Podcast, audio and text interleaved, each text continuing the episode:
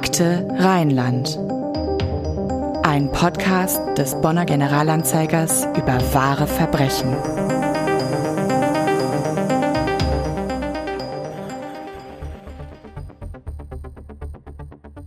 Sie ist unruhig heute und auch ein bisschen verwirrt.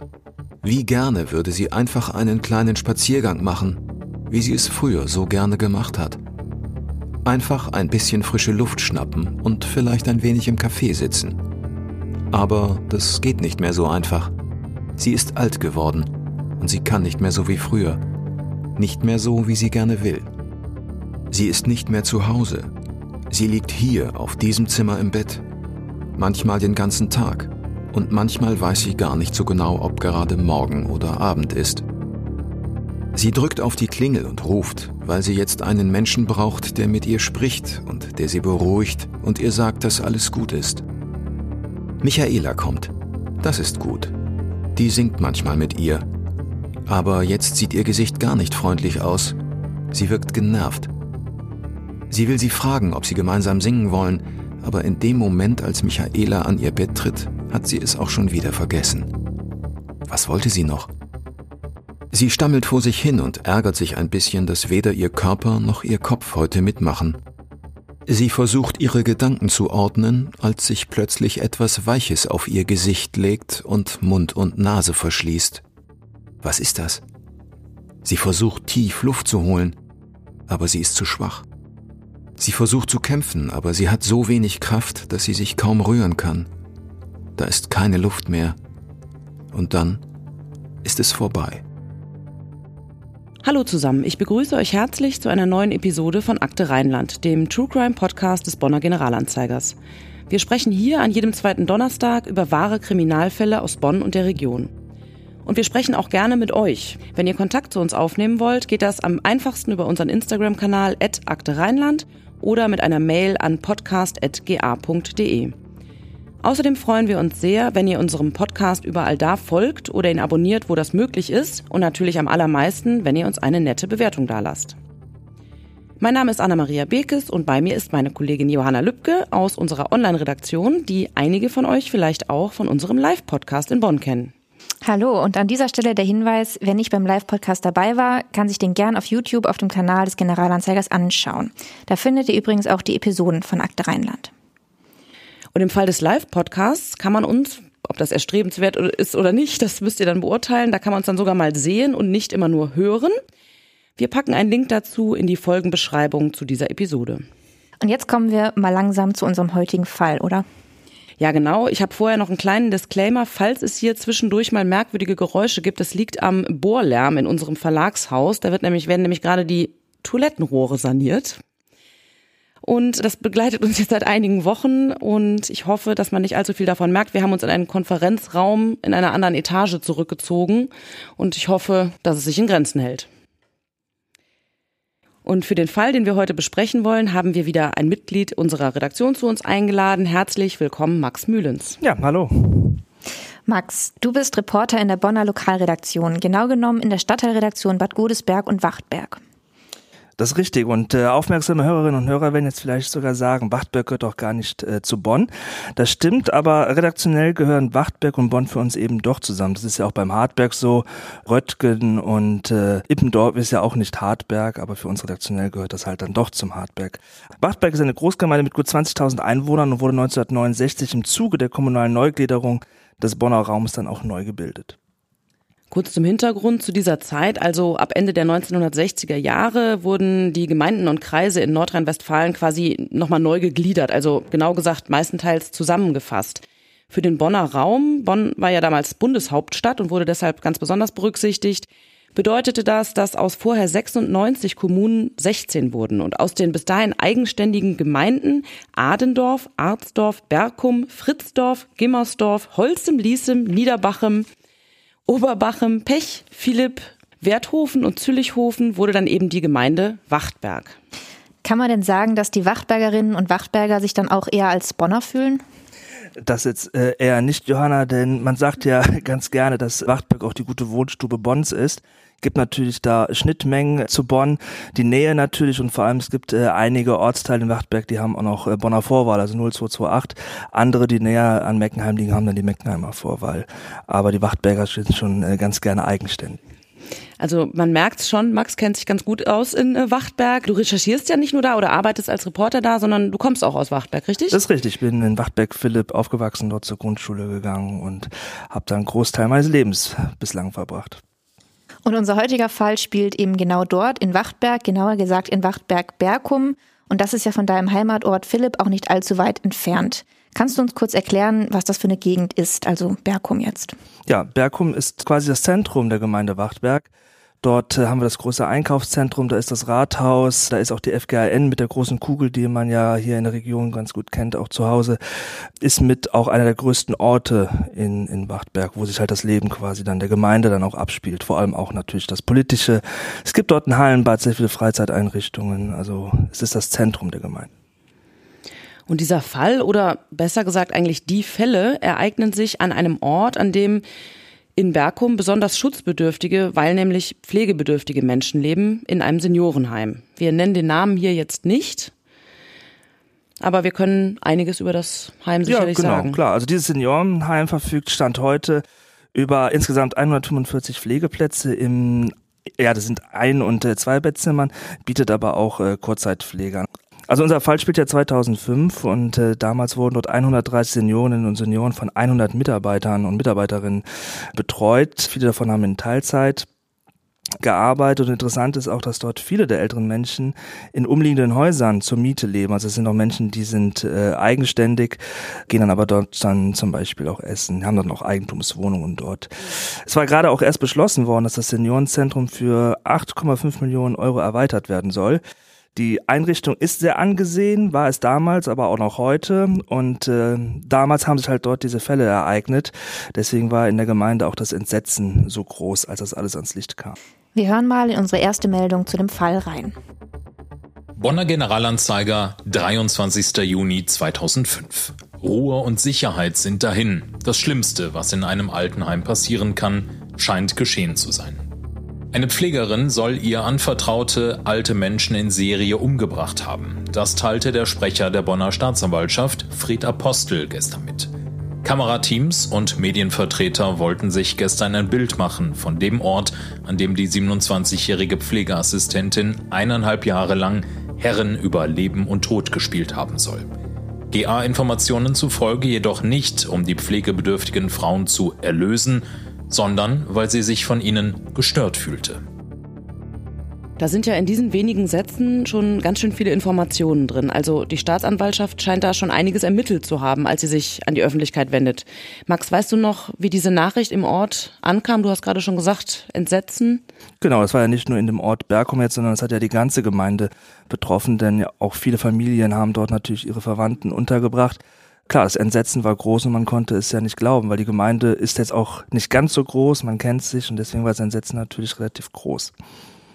Es stellt sich dann auch heraus, dass ein Ereignis, das zu diesem Zeitpunkt knapp zwei Wochen zurückliegt, in Zusammenhang mit diesen Fällen steht, nämlich der Großbrand auf einem Hof in Gimmersdorf. Genau, den habe ich damals auch sogar mitbekommen. Das war nämlich sehr einprägsam. Das war eine riesen Rauchsäule, die über Wachtberg emporstieg. Gebrannt hatte es da in Gimmersdorf. Die Feuerwehr Wachtberg war da im Großeinsatz. Gab diesen glücklichen Zufall, dass sie gerade ein Feuerwehrfest hatten. Deswegen waren die alle relativ schnell dort. Und das war auch einer der größten Brände, äh, den es bislang in Wachtberg gab. Und äh, dieser Hof gehörte halt den Eltern der Person, die dann später ja ins Fokus der Ermittler. Mhm. Und das war eine halbe Million Euro Schaden, also war schon, hat schon genau, ordentlich gebrannt, ne? Genau. Ja.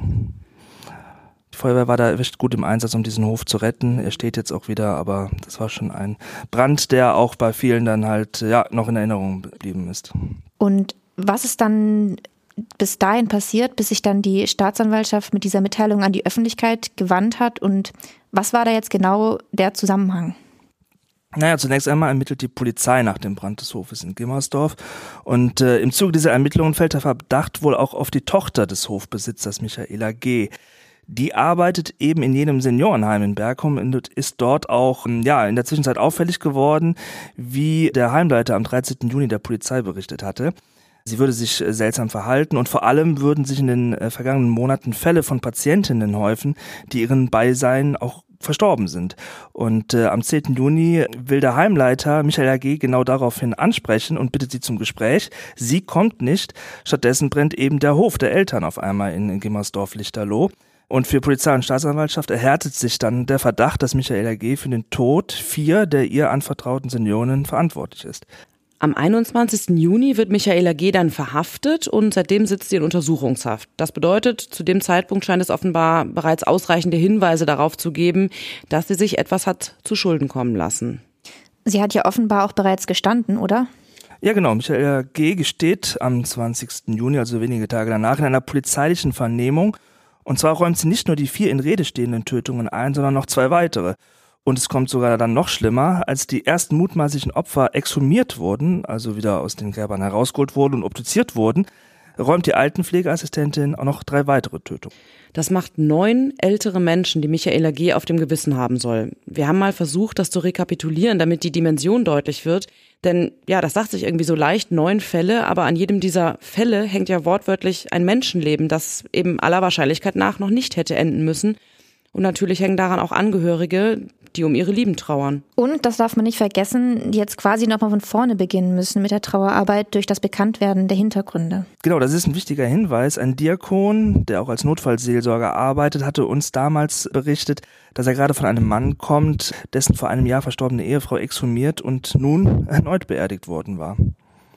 Wir tragen an dieser Stelle jetzt einmal nur die Daten und Fakten zusammen, die wir kennen und lassen diese für sich stehen.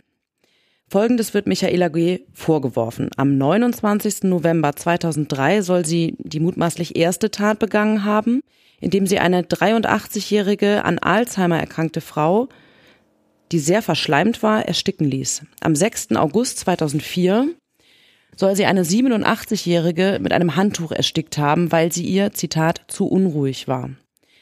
Am 26. März 2005 soll sie eine 78-Jährige mit einem Kissen erstickt haben, weil diese sie, Zitat, störte. Am 9. April 2005 soll sie eine 93-jährige an Demenz leidende Frau mit einem Waschlappen erstickt haben. Am 24. April 2005 soll sie dann die letzte Tat begangen haben. Das sind die Daten, die wir verifizieren konnten. Insgesamt werden Michaela G., wie gesagt, neun Taten vorgeworfen am Ende. Und es gab sogar zu Beginn der Ermittlungen noch viel mehr, nämlich 15 sogenannte Verdachtsfälle. In fünf Fällen allerdings ist eine Exhumierung der Toten nicht möglich, da sie eingeäschert wurden. Und in einem Fall konnte nicht zweifelsfrei festgestellt werden, ob die betroffene Person tatsächlich zu dem Zeitpunkt ihres Todes mit Michaela G. alleine war. Feststeht, die Rechtsmedizin arbeitet auf Hochtouren und legt sogar Nachtschichten ein, um diese Fälle zu klären und möglichst schnell objektive Beweise für die Tötungsdelikte zu finden. Und schließlich gibt es dann eine Anklage gegen Michaela G. Bonner Generalanzeiger, 3. Januar 2006. Ein umfangreicher und vor allem ungewöhnlicher Prozess beschäftigt ab dem 19. Januar das Bonner Schwurgericht. Auf der Anklagebank sitzt ab diesem Tag die 27-jährige Altenpflegeassistentin Michaela G., der die Anklage vorwirft, für den Tod von neun Bewohnerinnen des Altenheims verantwortlich zu sein. Die Bonner Staatsanwaltschaft wirft der 27-jährigen in vier Fällen Mord, in vier Fällen Totschlag und in einem Fall Tötung auf Verlangen vor. Zwischen dem 29. November 2003 und dem 24. April 2005 soll die Pflegeassistentin, die für ihr Engagement sehr geschätzt worden war, die neun Seniorinnen im Alter zwischen 78 und 93 Jahren erstickt haben. Mit Kissen, Handtüchern oder Waschlappen. In einem Geständnis kurz nach ihrer Verhaftung gab sie verschiedene Motive für die Tötungen an, was zu den unterschiedlichen rechtlichen Würdigungen führte. In vier Fällen will sie sich von den Opfern gestört und genervt gefühlt haben. In vier Fällen habe sie aus Mitleid und in einem Fall auf Verlangen getötet. Doch mittlerweile hat Michaela G. ihr Geständnis widerrufen. Sie hat ihr Geständnis also widerrufen? Ja, genau. Tatsächlich zieht Michaela G. kurz nach ihrem anfänglichen Geständnis dieses wieder zurück und behauptet, unschuldig zu sein und sich alles nur ausgedacht zu haben. Ausgedacht das klingt für mich jetzt aber nicht wirklich plausibel. Ich glaube, das ist genau der richtige Zeitpunkt, sich diese Person Michaela G. einmal etwas genauer anzuschauen. Was ist sie für ein Mensch? Bonn, Landgericht, 19. Januar 2006.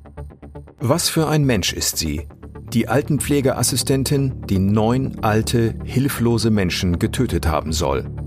Es ist wohl diese Frage, die gestern am frühen Morgen so viele Besucher und Medienvertreter ins Landgericht getrieben hat. Im Schwurgerichtssaal stehen die Fotografen und Filmleute Spalier, die Kameras im Anschlag.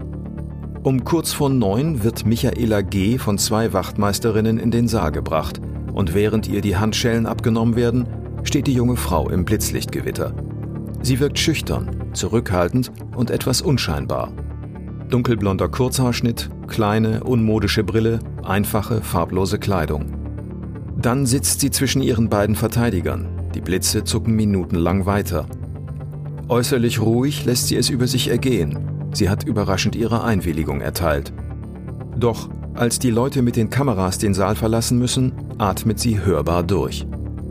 Das Gericht unter Vorsitz von Richter Udo Buren hält Einzug. Die Verhandlung beginnt. Jetzt haben wir gehört, wie Michaela G. aussieht und sich so gibt. Aber wie lebt sie und was wissen wir sonst noch über sie? Michaela G. ist 27 Jahre alt, wohnt auf dem Hof ihrer Eltern, hat früher mal als Erzieherin gearbeitet und jetzt als Altenpflegeassistentin. Im Prozess wird beschrieben, dass sie sich in dem Seniorenheim und mit den Menschen dort immer sehr wohl gefühlt habe, dass sie immer für jede und jeden ein Wort gehabt habe und gern mit den alten Menschen Musik gemacht habe. Sie selbst spielt Horn und war auch bis zuletzt im Gemeindeleben aktiv. Ein Freund hatte sie allerdings noch nie und sie leidet, so hat ein Gutachter es festgestellt, unter Minderwertigkeitskomplexen und auch einem geringen Selbstwertgefühl. Kannst du beschreiben, wie sich das äußert? Ja, der psychiatrische Gutachter, der Michaela für den Prozess beobachtet hat, attestiert ihr eine schwere Selbstwertstörung. Wie viele Menschen mit einer solchen Störung war auch Michaela ein sogenanntes Sandwich-Kind, also das mittlere von dreien, das nie so groß werden kann wie das älteste, aber auch den Status als Nesthäkchen verliert. Michaela war wohl auch schon als Kind auffällig gewesen und noch mit zehn Jahren nachts zur Mutter ins Bett gekrochen. Was auch erwähnenswert ist, die Eltern und Großeltern sagen über Michaela, vielleicht weil sie kräftig und robust ist, an ihr sei ein Junge verloren gegangen. Deswegen bekommt sie auch den Spitznamen Michel und sagt auch selbst, sie wäre lieber ein Junge geworden. Vor allem aber, und das ist, glaube ich, wirklich der springende Punkt in diesem ganzen Komplex, Michaela G. ist offenbar eine notorische Lügnerin, oder? Ja, genau, Anna. Das scheint auch wirklich das Schlüsselelement in ihrer Persönlichkeit zu sein. Das kommt im Prozess deutlich zum Vorschein und auch vorher klingt es schon immer wieder an. Und zwar zieht Michaela G. vor Gericht ihr Geständnis noch einmal ausdrücklich zurück und behauptet nun über ihren Anwalt, das alles erfunden zu haben, um ihre, Zitat, Gier nach Aufmerksamkeit zu bedienen. Der Gutachter bescheinigt Michaela G. Mythomanie, also einen zwanghaften Drang zu lügen. Und das, also über Lügen Aufmerksamkeit zu gerieren, das hat sie in ihrem Leben schon sehr oft getan. So ist es. Schon mit neun Jahren hatte Michaela offenbar nach einem Treppensturz in der Schule erzählt, ihr daraus resultierendes blaues Auge habe ihr der Vater geschlagen. Das ist aber noch fast harmlos im Vergleich zu dem, was später kommt. Michaela G. erfindet einen Hirntumor. Sie lässt ihr gesamtes Umfeld glauben, quasi todkrank zu sein. Ihre Eltern verkaufen sogar einen Teil ihres Landes, um der Tochter Geld für eine Behandlung zu geben, die es gar nicht gibt, also eine Krankheit zu behandeln, die es auch nicht gibt. Michaela G. geht so weit, dass sie sich unter anderem eine Stelle am Kopf rasiert und immer Pflaster drauf macht, um eine vorangegangene OP am Kopf vorzutäuschen. Und sie erfindet den Tod eines Kindes an ihrer früheren Arbeitsstätte, einem Kindergarten. Boah, also schon ziemlich krass. Ja, aber besonders krass finde ich ja, dass Michaela G. diese Lügengeschichten teilweise über Jahre aufrechterhält. Ihrer Chefin im Seniorenheim erzählt sie auch ausführlich vom Hirntumor und zeigt ihr sogar angebliche Schreiben von Therapeutinnen, die sie aber in Wahrheit selbst geschrieben hat. Wobei sie ja tatsächlich in Psychotherapie war. Das stimmt und auch ihre Therapeutinnen sagen vor Gericht aus. Und dabei wird deutlich, 13 Jahre lang hat Michaela G. bei der Psychotherapie berichtet, sie sei von ihrem Vater missbraucht worden. Und keine von ihnen hatte je Zweifel an dem, was Michaela ihnen erzählte. Einer Therapeutin zeigte sie einen angeblich von der Mutter an sie geschriebenen Brief, in dem die Mutter zugibt, von dem Missbrauch gewusst zu haben und Michaela G. die Schuld daran gibt. Tatsächlich aber hatte Michaela den Brief auch selbst geschrieben. Das heißt also, sie hat auch den Missbrauch komplett erfunden. Ja, das ist eins der großen Rätsel dieses Falles oder besser gesagt dieser Frau, deren ganze Persönlichkeit für mich ehrlich gesagt ein einziges Rätsel ist und bei der man nie genau zu wissen scheint, was stimmt denn jetzt eigentlich? Fest steht nur, dass Michaela G. bis zu ihrer Verhaftung ganze 13 Jahre lang behauptet hat, ihr Vater missbrauche sie sexuell. Das erzählte sie bei der Therapie, das erzählte sie auf der Arbeit, das erzählte sie im Dorf. Und jetzt muss man ganz klar sagen, wir wissen nicht, was wahr ist. Fest steht nur, dass der Vater im Prozess als Zeuge aussagt, erst nach der Verhaftung seiner Tochter davon erfahren zu haben, dass sie ihm diese Vorwürfe mache. Er sagt, dass da absolut nichts dran ist. Und er berichtet auch, dass er wohl jetzt endlich mal versteht, warum sich einige Menschen in seinem Umfeld in der Vergangenheit von ihm abgewandt hatten und warum ihm zum Beispiel sein Hausarzt, bei dem auch seine Tochter in Behandlung war, ihm eines Tages geschrieben hatte, er wolle ihn nicht mehr als Patienten, gleichwohl ohne jede Begründung. Ohne das jetzt beurteilen zu wollen, können wir ja mal schauen, wie die Familie von Michaela so in Wachtberg betrachtet wurde. Das waren doch durchaus angesehene oder ganz normale Leute, oder, Max? Das ist richtig. Also angesehen auf jeden Fall. Eine große Familie, die überall bekannt war und äh, jeder wusste deswegen auch, um wen es sich da handelt. Deswegen war das Entsetzen ja auch in der Gemeinde entsprechend groß. Ganz klar ist, wenn Michaela sich diese Missbrauchsgeschichten wirklich nur ausgedacht hat, muss das wirklich schlimm und grauenhaft, vor allem für ihren Vater, aber auch für die restliche Familie gewesen sein. Schlimmer kann man den Ruf eines Menschen wohl kaum beschädigen. Das stimmt, wobei es wohl unwahrscheinlich ist, dass das alles komplett frei erfunden ist. Der Gutachter beschreibt Michaela G. vor Gericht als, Zitat, eine in intimen Beziehungen sehr gehemmte Persönlichkeit, die ihren Körper und ihre Weiblichkeit extrem ablehne. Sie bezeichnet sich zum Beispiel selbst als, Zitat, Fettklos. Und das kann laut Gutachter durchaus auf sexuellen Missbrauch zurückzuführen sein, also dieses, diese Beziehung zu sich selbst als Michaela während ihrer Vernehmung bei der Polizei zunächst ihr Geständnis ablegt, sagt sie unter anderem auch, dass sie in der Vergangenheit viele Geschichten erfunden habe, so auch den Missbrauch durch den Vater und dass es in Wahrheit der Großvater gewesen sei, der sie seit 1992 bis zu seinem Tod 1997 missbraucht habe. Im Prozess wird auch mehrfach deutlich, was für ein in sich widersprüchlicher, zerrissener Mensch Michaela G. offenbar ist. Einerseits ist da diese ständig Aufmerksamkeit und Widmung verlangende Seite und andererseits, so der Gutachter, sei sie ein, Zitat, sehr rechthaberischer Mensch, der rücksichtslos seinen Kopf durchsetze sei gefühlskalt und empfinde wenig Mitgefühl, neige dazu, anderen Menschen zu verachten und für ihre Zwecke auszunutzen und sie sei, so sagt der Gutachter, unterwürfig gegenüber Autoritäten und dominant gegenüber Gleichrangigen und unter ihr Stehenden. Das klingt ganz schön unangenehm, so nach dem Motto, nach oben kuschen, nach unten treten. Ja, und wenn ich das sagen darf, irgendwie passt es auch in das Bild, sich von älteren Menschen, die ihr anvertraut sind, gestört oder genervt zu fühlen. Das zumindest hatte ja Michaela G. bei ihrem anfänglichen Geständnis als Motiv für die Tötungen angegeben.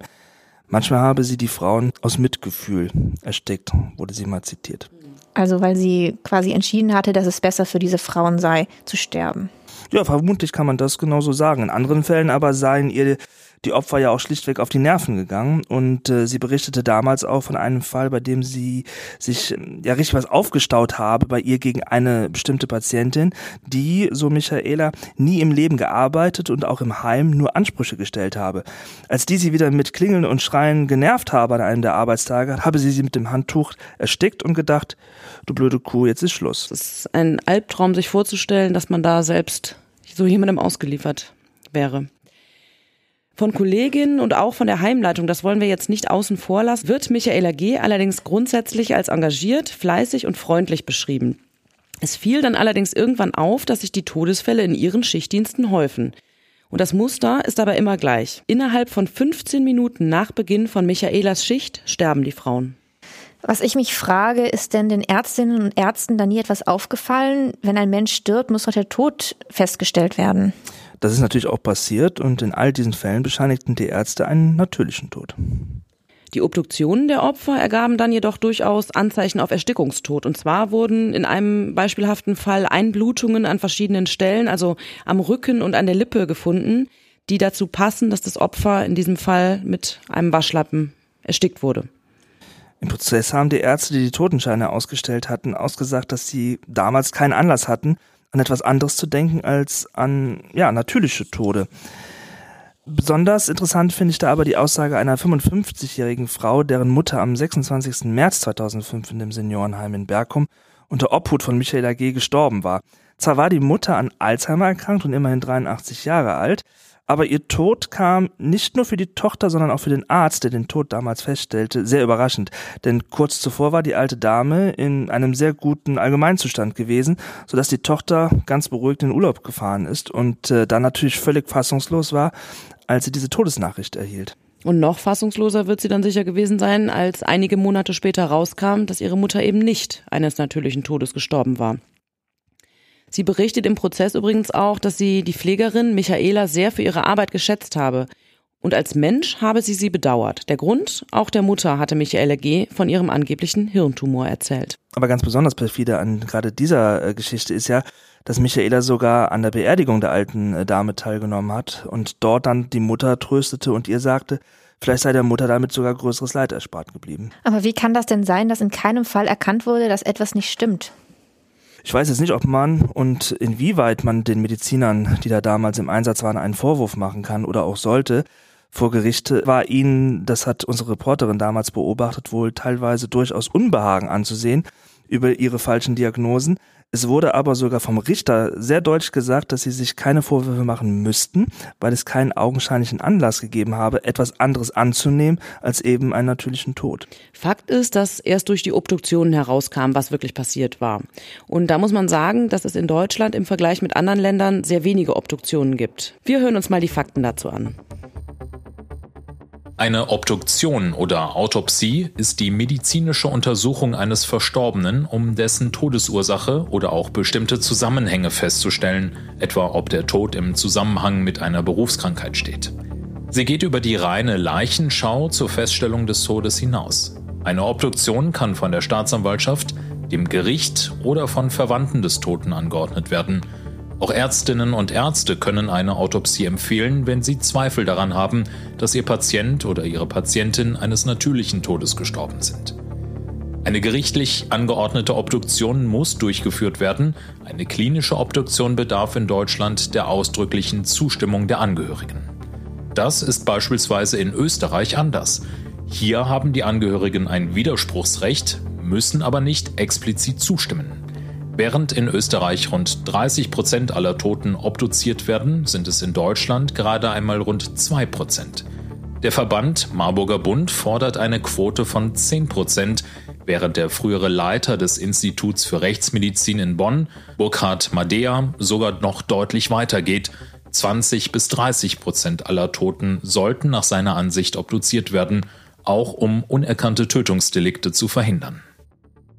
Wie hoch die Dunkelziffer verkannter Tötungsdelikte tatsächlich ist, lässt sich naturgemäß nicht sagen. Expertinnen und Experten vermuten allerdings, dass jährlich etwa 1200 vorsätzliche Tötungsdelikte nicht entdeckt werden. Das würde bedeuten, dass auf jedes erkannte Tötungsdelikt ein nicht erkanntes käme. Boah, das ist ganz schön krass. Und im Fall von Wachtberg wurden die Todesfälle dann ja immerhin noch im Nachhinein als solche erkannt. Und wie ging es dann im Prozess weiter? Wie hat sich die Angeklagte verhalten? Wirklich auffällig ist, dass Michaela G. damals die Einwilligung erteilt hat, fotografiert werden zu dürfen im Prozess. Das ist, kommt relativ selten vor. Denn da ist ja, wie wir eben ja auch schon gehört haben, ein riesen Medienrummel gewesen. Fernsehsender waren da, Fotografen und sie steht da als Angeklagte ganz seelenruhig im Blitzlichtgewitter. Für mich passt das irgendwie dazu, dass der Gutachter ihr neben diesen Selbstwertproblemen eine große Geltungssucht attestiert. Und, das können wir an dieser Stelle schon mal erwähnen, er attestiert ihr außerdem volle Schuldfähigkeit. Also die große Frage, die sich stellt nach all dem, was wir jetzt gehört haben über diese Frau, ist doch, was ist denn jetzt die Wahrheit? Das Geständnis oder der Widerruf des Geständnisses, will sie einfach nur im Mittelpunkt der Aufmerksamkeit stehen, egal wie? Oder? Naja, so könnte man zumindest die Strategie der Verteidigung zusammenfassen, denn sie habe das Geständnis aus purer Geltungssucht abgelegt, sagt ihr Anwalt damals, und habe im Grunde nur abgenickt, was ihr vorgehalten wurde. Die Obduktionsergebnisse erkennt die Verteidigung allerdings nicht als Beweise an, weil alte pflegebedürftige Menschen nun mal häufig blaue Flecken hätten. Im Urteil wird dann ganz klar begründet, warum das Gericht dieser Logik nicht folgt. Bonn Landgericht, 22. Februar 2006. Diesmal ist alles anders. Es ist die Stunde des Urteils im Mordprozess gegen die 27-jährige Altenpflegeassistentin Michaela G., der die Tötung von neun Bewohnerinnen des Limbach-Stifts in Wachtberg-Berkum vorgeworfen wird. Diesmal reichen die Plätze im größten Saal des Landgerichts nicht aus für den Medien- und Zuschauerandrang und obwohl Islands eine zusätzliche Sitzreihe eingerichtet wird, müssen viele Besucher draußen bleiben. Diesmal sitzt die Angeklagte nicht wie am ersten Prozesstag mit erhobenem Kopf zwischen ihren Verteidigern, als das Blitzlichtgewitter der Fotografen auf sie niedergeht.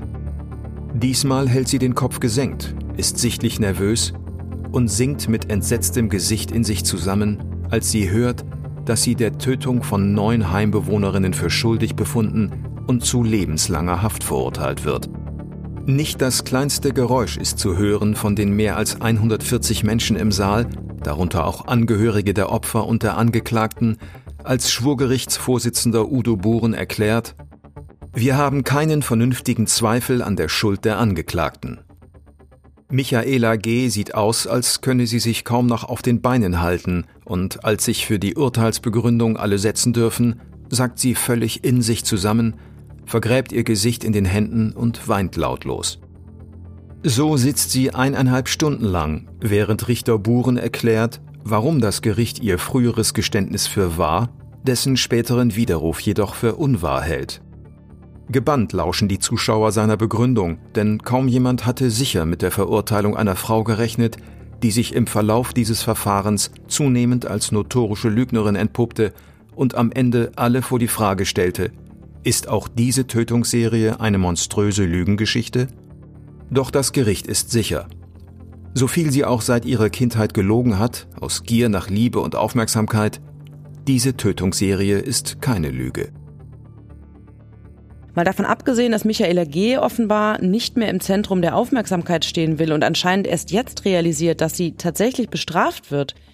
Mir erscheint diese Urteilsbegründung sehr plausibel. Mit den ganzen Lügen vorher hat sich Michaela G. ja eindeutig zum Opfer gemacht, um Mitleid und Aufmerksamkeit zu bekommen. Und Mitleid bekommt man ganz sicher nicht dadurch, dass man mindestens neun hilflose ältere Menschen tötet, wenn ich das mal so salopp sagen darf. Das erscheint doch einigermaßen verquer. Viel plausibler ist es daher, und so beschreibt es unter anderem auch der Polizeibeamte, dem Michaela G. damals die Taten anfänglich gestanden hatte, dass sie in diesem Moment ihre Lage als ausweglos ansah und unter der Last ihrer Lügen einfach zusammengebrochen ist. Und sie hat, so der Beamte, eben nicht nur abgenickt, was ihr vorgeworfen wurde. Vielmehr hat sie erst drei Tötungen detailliert mit eigenen Worten beschrieben und dann sogar noch weitere Tötungen gestanden. Michaela G. wurde in den Medien dann Todesengel von Wachtberg genannt. Dieser Begriff, also Todesengel, fällt ja immer wieder, wenn es um solche Fälle geht. Aber was soll das eigentlich sein? Die Vorstellung eines Todesengels als Wesen, das den Menschen in den Tod begleitet, ist in vielen Religionen und Völkern präsent. Im Christentum etwa gelten Engel als Begleiter ins Jenseits, in der Literatur wird der Todesengel eher als Symbol für Lebensgefahr oder eine Nahtoderfahrung eingesetzt. Im übertragenen Sinn wird der Begriff Todesengel immer wieder für Menschen benutzt, die eine medizinische Profession ausnutzen, um anderen Schaden zuzuführen. Beispiele sind der KZ-Arzt Josef Mengele, der Menschenversuche an Häftlingen vornahm oder die vier österreichischen Stationshilfen, die von 1983 bis 1989 in Leins Patientinnen und Patienten ihres Krankenhauses ermordeten und dies als Gnadenakt bezeichneten. Ehrlicherweise muss man sagen, dass der Begriff weder auf Michaela G. noch auf andere Fälle passt. Denn Michaela G. ist, auch wenn man damit vielleicht allgemein etwas anderes verbindet, nichts anderes als eine Serienmörderin. Ebenso übrigens wie Nils H., der Krankenpfleger, der mindestens 80 Menschen ermordete und dafür nach mehreren Prozessen letztendlich zu lebenslanger Haft verurteilt wurde. Was Michaela G. und Nils H. allerdings meines Erachtens unterscheidet, ist das Motiv. Während Nils H. ursprünglich vorhatte, die Menschen, die er gezielt in Lebensgefahr brachte durch Injektionen, dann zu retten und dadurch Anerkennung zu bekommen, hat sich Michaela G. allem Anschein nach dieser Menschen schlichtweg entledigen wollen und ihre Hilflosigkeit ausgenutzt. Für beide Fälle gilt aber ja, dass diese sogenannten Todesengel Menschen in ihrer Obhut hatten, ob als Krankenpfleger oder Altenpflegeassistentin, die ihnen gleichsam ausgeliefert waren und die besonderen Schutzes bedürfen. Deshalb finde ich diese Verbrechen ganz besonders niederträchtig. Ja, das finde ich auch. Und ich denke, man kann sagen, dass ältere oder auch andere pflegebedürftige Menschen, ganz besonders wenn sie vielleicht dazu noch dement sind oder aus anderen Gründen in irgendeiner Form kognitiv eingeschränkt, dass diese Menschen wirklich eine Lobby und mehr Aufmerksamkeit benötigen. Dafür setzt sich hier in Bonn der Verein HSM, Handeln statt Misshandeln ein. Der hilft und wird aktiv bei Misshandlung, Diskriminierung, Gewalt gegen alte Menschen im öffentlichen, häuslichen und institutionellen Bereich. Also die beraten und unterstützen Seniorinnen und Senioren und deren Angehörige in allen möglichen belastenden Lebenssituationen. Mich erschreckt es echt, dass Gewalt gegen ältere Menschen offenbar keine Ausnahme zu sein scheint. Ja, das scheint wirklich leider so zu sein. Der Vorsitzende des Vereins HSM, den ich gerade genannt habe, Professor Rolf D. Hirsch, hat unserer Zeitung einmal gesagt, dass Gewalt gegen alte Menschen viele Formen habe und sich körperlich, psychisch, in finanzieller Ausbeutung oder Vernachlässigung äußern kann. Sie wird bewusst und unbewusst ausgeübt von Angehörigen zu Hause, von Behörden auf den Ämtern, von Pflegern in Heimen und von Ärzten in Praxen, sagt Hirsch. Um nochmal zurück zum Fall zu kommen, wie geht es denn dann bei Michaela G. weiter, nachdem sie verurteilt wurde? Ja, zunächst einmal hatte dieser Fall ein oder besser gesagt mehrere Nachspiele, denn zum einen gab es eine arbeitsrechtliche Auseinandersetzung zwischen dem Seniorenheim und der früheren Pflegedienstleiterin, also der Chefin von Michaela G., die von dieser manipuliert und auch ausgenutzt worden war und ihr vielfach geholfen hatte. Der hatte sie von dem angeblichen Hirntumor und vom Missbrauch durch den Vater erzählt und ihr gefälschte Briefe gezeigt. Ja, ganz genau. Und äh, noch bevor der Prozess gegen Michaela G. endete, kündigte die Stiftung, die das Heim betreibt, der Pflegedienstleiterin und war für unter anderem vor, sie habe sich nicht genügend an der Aufklärung des Falles beteiligt und später sogar, sie habe von den Taten Michaela G.s Kenntnis gehabt. Im Jahr 2007 einigen sich dann die Frau und die Stiftung auf einen Vergleich. Das äh, Arbeitsverhältnis äh, soll offiziell zum 31. Oktober 2007 beendet und ordentlich abgewickelt werden. Außerdem sollte die Klägerin 50.000 Euro Abfindung von der Stiftung erhalten. Und die Stiftung sollte im Gegenzug sämtliche Vorwürfe gegen sie fallen lassen. Und das andere Nachspiel, das du gerade angesprochen hast? Ja, da ging es um eine 93-jährige demente Dame, das achte Opfer von Michaela G., Tochter und Schwiegersohn der Seniorin hatten das Pflegeheim verklagt und 80.000 Euro Schmerzensgeld verlangt, weil das Heim seine Überwachungs- und Kontrollpflicht verletzt haben soll. Die Mutter habe wenige Wochen vor ihrer Ermordung verängstigt und sehr eindringlich geäußert, man versuche sie umzubringen. Sie hätten ihr aufgrund ihrer Demenz jedoch leider nicht geglaubt, so die Angehörigen. Am 9. Äh, April 2005 wurde sie von Michaela G. mit einem Waschlappen erstickt. In diesem Fall einigten sich Heim und Kläger damals auf einen Vergleich. Das Heim zahlte den Angehörigen 15.000 Euro und damit waren dann auch alle Ansprüche beglichen. Und auch was Michaela G. selbst betrifft, gibt es übrigens Jahre nach dem Prozess noch ein Nachspiel, wenn man das so nennen kann. Und das fügt sich wirklich ein in das Bild dieser Person. 2010 nämlich gesteht Michaela G. in der Haft einen weiteren Mord. Und zwar behauptet sie nun, ihren Großvater 1997 ebenfalls erstickt zu haben, als sie ihn im Feld liegend fand. Und welche Folgen hatte dieses Geständnis? Also zumindest strafrechtlich gar keine, weil Michaela G. die Höchststrafe, also lebenslange Haft, erhalten hatte und weil ihre mögliche Haftentlassung 2010 noch in weiter Ferne lag und weil das Gericht damals die besondere Schwere der Schuld festgestellt hatte, wurde zwar ein Ermittlungsverfahren wegen der möglichen Tötung des Großvaters aufgenommen, jedoch im Hinblick auf die bereits verhängte Strafe wieder eingestellt. Also wird man wohl nie erfahren, ob Michaela G. ihren Großvater umgebracht hat. Ja, wie so einiges in diesem Fall bleibt auch das im Dunkeln. Und damit kommen wir zum Ende dieser Episode. Wir danken euch ganz herzlich fürs Zuhören und wir danken unserem Gast Max für die Einblicke in diesen Fall. Dankeschön. Vielen Dank für die Einladung. Das war Akte Rheinland, der GA-Podcast zu Kriminalfällen aus Bonn und der Region. Akte Rheinland ist eine Produktion der Generalanzeiger Bonn GmbH. Redaktion und Produktion Anna-Maria Bekes und Andreas Deik. Sprecher Daniel Dähling und Martin Busch. Intro und Outro Charlotte Pekel. Grafik Sabrina Stamp.